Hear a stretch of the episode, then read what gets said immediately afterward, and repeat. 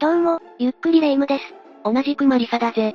ねえねえマリサ。なんだ、ずくなし赤まんじゅうよ。長野県の方言で、怠け者、やったたず、って意味の言葉じゃない。私ほど有能でテキパキした赤まんじゅうちゃんは、そうそういないわよ。まったく、また失礼なこと言ってきた代わりに、今日も何か興味深いことを教えてよね。仕方ない、まあいいぜ。じゃあ今回は、ひどすぎる行為で大炎上した大食い系 YouTuber 5選を紹介するぜ。大食い系とか ASMR 系の YouTuber さんって、結構人気よね？そうだな、ジャンル的にもかなり根強い人気があるんだが、中には色々な理由で大炎上してしまった配信者さんがいるんだよ。今回はそんな、大食い系配信者さんたちが炎上してしまった理由と、その後について解説していくぞ。私も大食い系赤まんじゅうみこチューバーになったら人気出るかもだし、これは反面教師として知っておかなきゃだわ。要素の盛りすぎは、YouTube で失敗する要因の一つだぞ。む、うるさいわね。まあひとまず、解説お願いするの。ふふ、OK だぜ。それじゃあ、ゆっくりしていってね。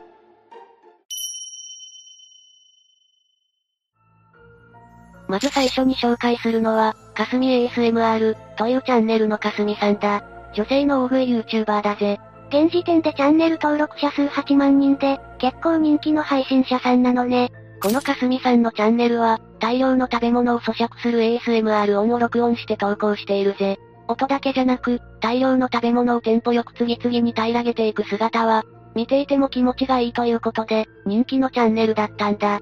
確かにたくさん食べているのを見るのは楽しいし、なんか爽快感を得れるのよね。しかしかすみさんはある日、大変なミスを犯してしまったんだ。彼女は編集前の動画を誤ってアップロードしてしまったらしく、そこには衝撃的な映像が映っていたぜ。一体何が映っていたの？それは、大きなチーズトンカツを食べていた彼女が、途中でそれを吐き出す姿だぜ。えー、嘘でしょ？残念ながら本当だ。2020年9月29日にこの動画がアップされ、その後爆動画は多くの人の目に触れてしまった。かすみさんは騒ぎに気づいてすぐに動画を削除したんだが、時すでに遅し。彼女のチャンネルには苦情コメントが殺到し、大炎上してしまったぜ。食べてて気持ち悪くなっちゃったって言うなら仕方ないけど、食べ物をわざと吐くなんて絶対やっちゃいけないわよ。だな、これにより彼女のこれまでの大食いに対しての信憑性も揺らいでしまい、何よりその食べ物を作った人たちにも失礼だというコメントで溢れてしまったんだ。たくさん食べるのが、実は辛かったのかしら？彼女がなぜそんなことをしてまで大食い動画をアップしていたのかはわからないが、多分必死になって動画を撮り続けるうちに、歯止めが効かなくなってしまったんだと思うぜ。人気になればなるほど、注目も期待も大きくなるし、承認欲求を満たすためにもやめられなかったのかしらね。そういうことだと思うぜ。ちなみに、食べ物を吐くことが癖になってしまうと、体が栄養を取り込むことができなくなる恐れがあり、非常に危険だ。もちろん食べ物も無駄になってしまうし、メリットは何もない。霊夢は絶対に真似しちゃダメだぞ。絶対にしないわよ。それでその後は、彼女はどうなっちゃったの？この炎上の影響の成果はわからないが、2020年11月15日に動画をアップして以来、更新が途絶えてしまっているんだ。もうすぐ更新が停止してから、3年が経過しちゃうのね。大食い系は体や精神への負担が大きかったと思うから、かすみさんがひとまずお元気だといいけど、心配ね。次に紹介するのは、みゆ ASMR というチャンネルのみゆさんだ。こちらもチャンネル名に ASMR と銘打っているのね。咀嚼音のファンって結構いるのね。ああ、こういうチャンネルは ASMR の熱狂的ファンに支えられていることは確かなんだが、彼女の場合はそのファンの行動が、逆にあだとなって炎上してしまったんだ。何それ、一体どういうこと？実は、みゆさんの動画をテレビ番組、ダウンタウンデラックスで紹介した人がいたんだ。その日の番組のテーマは、スマホ調査スペシャルというもので、通販履歴や LINE の相手、よく見ている YouTube チャンネルなど、ゲスト芸能人たちのスマホ事情が明かされていった。その中で、好きな YouTube 動画、という話題になり、ゲストたちは実際の映像とともにその魅力を語っていたんだ。そこでみゆさんの動画も紹介されたのね。ああ、紹介したのは東京五輪女子レスリング金メダリストの須崎優衣選手で、みゆさんが爆食する動画や、集音マイクで咀嚼音を強調した動画がスタジオで流され、須崎選手はその魅力を熱っぽく語っていたんだ。推しを語るときって、つい力が入っちゃうわよね。しかし視聴者の中には動画内容や大きな咀嚼音に不快感を覚える人も多く、ネット上には猛烈な批判が溢れてしまったんだよ。苦手な人も多そうなジャンルだから、テレビで大音量で流すというのは配慮が足りなかったわね。確かに、好きな人だけが動画を見る YouTube とテレビは違うからな。みゆさん自身は何も悪くないし、須崎選手も悪気がなかったことはわかるんだが、この炎上は正直、彼女がちょっとかわいそうだったな。ちなみにダウンタウンの二人は、すごいなこれ、と意味深なリアクションだったようだぜ。少なくとも、ダウンタウンのお二人には刺さらなかったようね。ちなみにみゆさんのチャンネルは、今でも大人気で動画もかなり再生されているぜ。次に紹介するのは、韓国人 YouTuber の、ムンボキさんだぜ。すごく可愛い人ね、アイドルみたいだわ。スラッとしていてスタイルもいいし。ああ、でも見た目に反してたくさん食べるということで、かなり人気の高い大食い YouTuber だったんだ。彼女は普段から一人で食事する様子を動画に撮影していたそうなんだけど、それを見た友達から YouTube への投稿を提案されたのがきっかけで、動画投稿を始めたらしい。こんなに可愛い子がたくさん食べている動画なら、伸びるのも納得だわ。こうしてもっぱん系配信者として人気を確立していった彼女だが、しかしある時、彼女のアップした動画の中に不自然な点があるということで炎上してしまったんだ。不自然な点って？それは、編集や画面上の食べ物のように不自然さや違和感がある、という点だぜ。大食い動画に限らずどんな動画でも、単調な場面はカットするなど、視聴者を飽きさせないための編集の工夫が必要だよな。もちろん彼女の動画も適宜編集が加えられていたんだが、食べ物が突然画面から消えたり、シーンが切り替わった途端、食べ物の量が減っている、ということがあったんだ。大食い動画なのに、食べるシーンがなくて、食べ物だけが減っているってこと？それは確かに、ちょっと疑っちゃうわね。ああ、食べることがメインの動画なのに、食べるシーンを丸ごとカットする理由がわからない。ということで、実際には食べていないのではないか、という疑惑で炎上したんだ。これに対しムンボキさんは、ノーカット動画を投稿して、不正疑惑を否定したぜ。じゃあ、それで疑いは晴れたのね。まあな、しかし、彼女は他にもステマ疑惑で炎上してしまったんだ。ステルスマーケティング、つまり広告だとわからないようにして商品などを宣伝することね。ああ、日本でもステマは問題になって、提供を受けている場合はその旨を明記しなければいけないという決まりがある。だがムンボキさんはいくつかの動画がステマなんじゃないかと疑われ、実際にいくつかの動画を削除しているんだよ。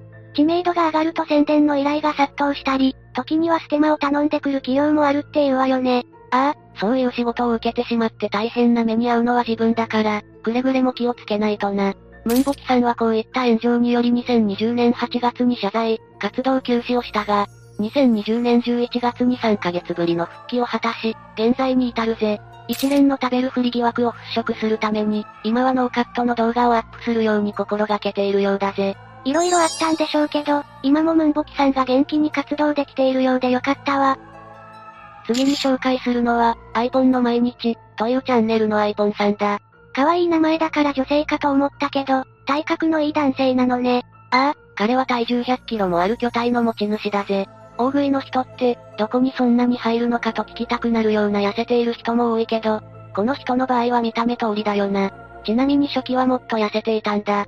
どんどん大きくなっちゃったのね。アイポンさんは、唐揚げ2キロを完食するほどの強靭な胃袋の持ち主でもある。しかし、大食いだけでなくダイエット動画にも挑戦していたりするぜ。ただ、何度挑戦しても途中で挫折しているようだな。ダイエットって結構、根性がいるものね。アイポンさんはバイトも長続きしないらしく、もともと何かを続けるのが苦手なタイプなのかもしれないな。そんな彼が唯一続けられていたのが大食い YouTuber としての活動なんだけど、ある騒動がきっかけで大炎上してしまったんだよ。あ、ある騒動って、何があったの？いわゆる、女性問題ってやつだぜ。彼はある時、視聴者の女性に、動画の企画として料理を作ってくれるよう頼んだんだ。女性は快諾し、彼を自宅に招いて手料理を振る舞った。その上、食事の後は泊まることまで許可してくれたんだ。なんていうか、色々すごいわね。でもなんだか嫌な予感がするわ。その女性はうつ病を抱えていたらしく、就寝時には睡眠薬を服用していたんだ。彼女はその日も睡眠薬を飲んで就寝したんだが、夜中に目を覚ましてしまう。目を覚ますと、彼女はアイポンさんに寝込みを襲われていたんだ。やっぱりそういうこと？動画のために協力してくれた女性にそんなことするなんて最低だわ。女性がこのことを暴露すると、彼は女性の同意なく一連の行動をしたことを認め、YouTube の更新を停止した。だが後になって、女性が起きていると思った、同意の上だった、と主張し始めたんだ。女性は睡眠薬を飲んでいたんだから、もし起きていたとしても意識が混濁していたんじゃないの？その可能性も高いな。結局のところ、同意の有無については本人たちにしかわからない。女性の方も、初対面の男性を止めたことはあまりにも軽率だったと言えるしな。動画の企画だということで安心しちゃったのかもしれないけど、女性側ももっと気をつけないといけないわね。だからといって、襲っていい理由にはならないけどね。こういった経緯でアイポンさんは炎上してしまい、不穏な噂も色々流れたが、女性側の訪問の地に嘘をついていた部分があることも発覚し、この件の結末については当人たちのみぞ知る、という結果に終わったようだぜ。この件の結末については当人たちのみぞ知る、という結果に終わったようだぜ。歯切れの悪い感じで、もやもやするわ。今もアイポンさんは活動しているようだけど、同じようなことはもう起こしてほしくないわね。最後に紹介するのは、ドラコが食べしなに、のドラコさんだ。スラッとしたイケメンさんね。大食いの人には見えないタイプの人だわ。ああ、彼は大食い YouTuber としてだけではなく、フードファイターとしてテレビ出演もしているんだ。フードファイト系番組への出演は一時期に比べたらかなり減ったけど、今でも根強い人気があるぜ。やってるとつい見ちゃうわ。自分の体の限界に挑んでいるわけだから、スポーツ観戦みたいなものよね。ある意味そうかもな。テレビだけでなく、ドラコさんは自身の YouTube チャンネルに他の大食い YouTuber を招いて、対決する企画もやっているんだ。特にラスカルさんという人とは仲が良く、頻繁にコラボしていたぜ。しかし、そんなラスカルさんとのコラボ動画がきっかけで、大炎上してしまったんだ。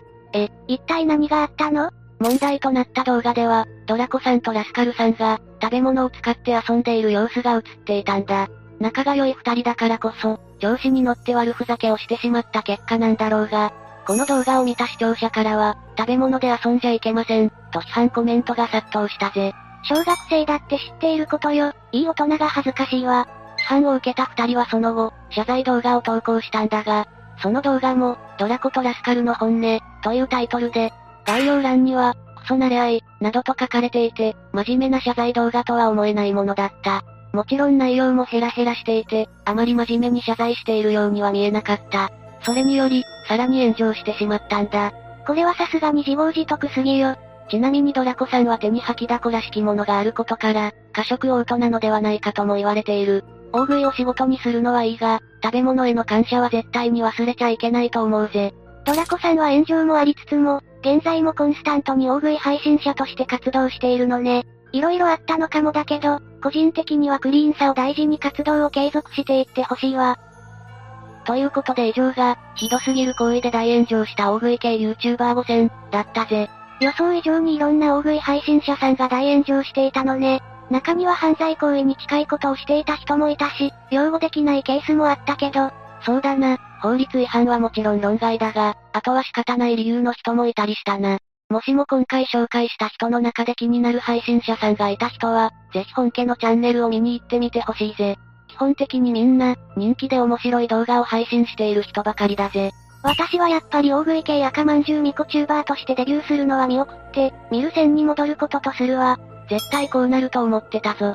ということで、今日の動画はここまでだ。動画への感想やご意見など、気軽にコメントしていってね。チャンネル登録と、高評価ポチッもよろしくだぜ。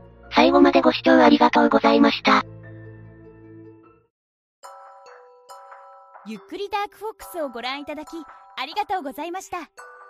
この他にも、おすすめの動画がたくさんあるので、ぜひご覧ください。それでは、またね。